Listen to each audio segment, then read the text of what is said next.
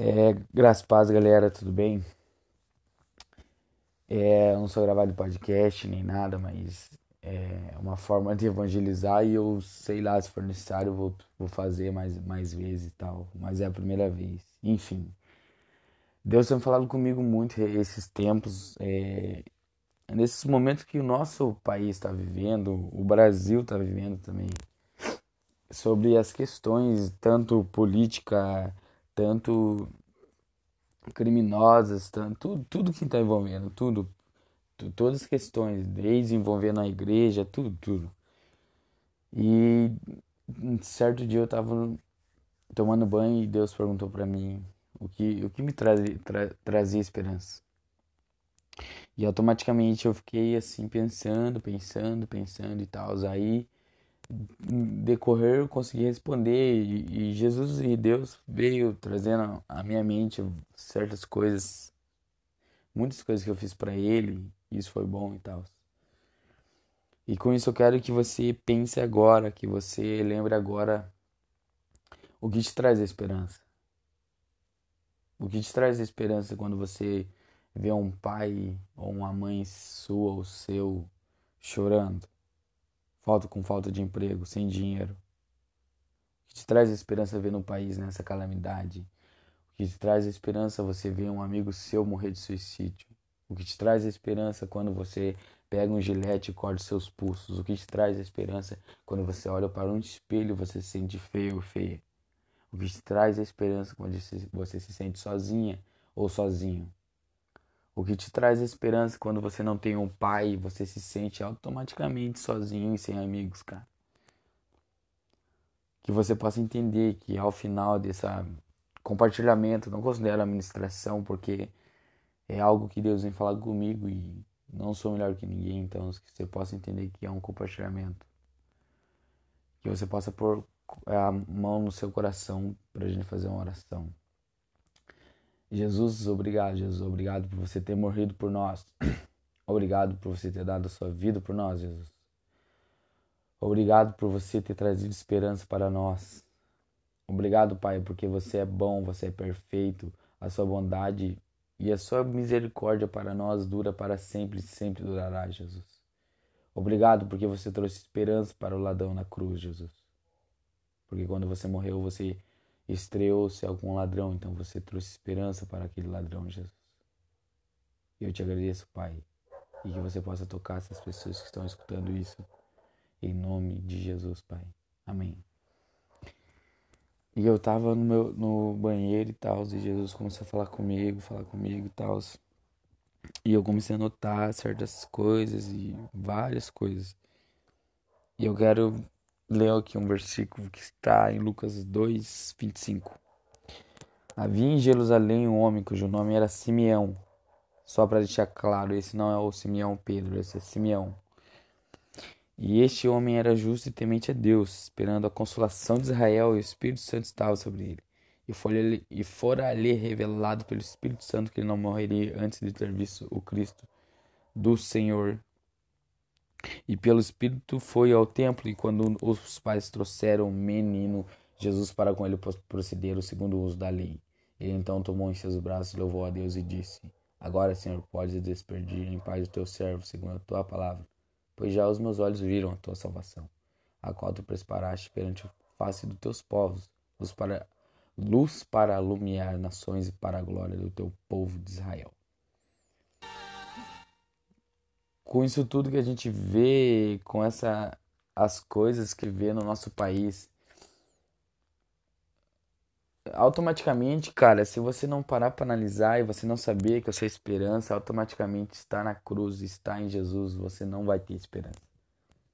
Porque quando esse eh, Deus fez uma promessa para o Simeão, falou, cara, você trazendo para nossas palavras aqui, Cara, você só vai morrer depois que você ver meu filho chamado Jesus. E quando você vê o meu filho chamado Jesus, você vai poder morrer. Então, automaticamente, esse cara trouxe uma esperança, ele trouxe uma crença dentro dele de poder acreditar que ele veria o Jesus e depois disso ele poderia morrer em paz.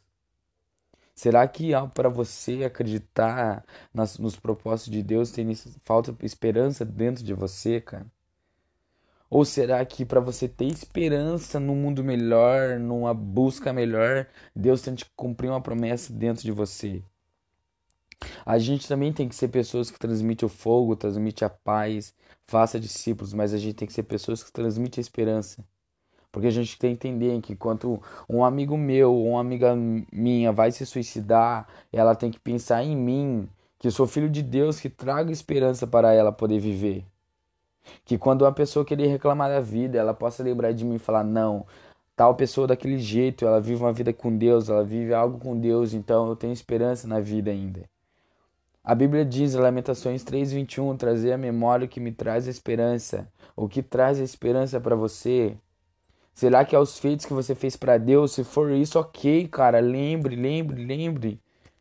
Teve um dia que eu tava vindo da igreja chamada Bola de Neve, e eu passei por um beco assim, tal, e eu comecei a evangelizar um cara e tudo mais, tudo mais. Eu comecei a evangelizar ele, orei por ele, aí do nada chegou uns amigos dele, mais cinco amigos dele. E quando eles chegaram, eles começaram a perguntar para mim o que eu estava fazendo. Aí eu falei que estava orando por ele e tal e tal. Aí os caras pediram oração. Resumindo, nós ficamos em cinco, seis pessoas no meio da rua, em um círculo, orando, cara. Porque auto automaticamente, se você se coloca, você acorda na sua cama todos os dias de manhã, você coloca na sua cabeça que você tem uma meta, algo extraordinário para fazer no dia, você tem uma esperança, cara. Você tem que entender que Jesus sempre foi, sempre será a tua esperança. Sempre será, sempre será. O Cordeiro de Deus é a esperança.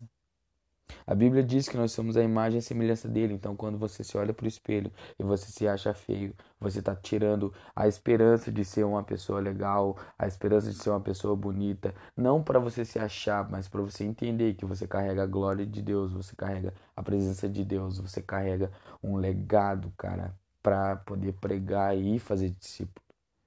Entendeu? Você tem que viver mediante isso, você tem que viver mediante esse extraordinário da esperança. Em todos os outros, mas nesse caso aqui hoje, a esperança, cara. O que você tem passado, o que você lembra quando você entra no seu quarto e você fica sozinho, você chora, chora, chora. No que você tem tido esperança.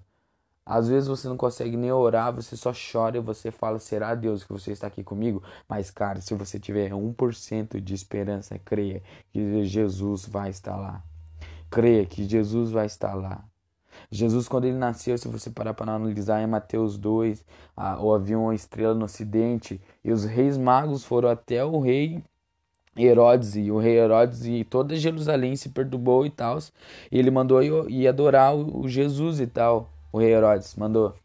E daí esses magos pegaram e foram, só que eles foram através da estrela. Então é o que eu te pergunto: o que as pessoas têm olhado dentro de você?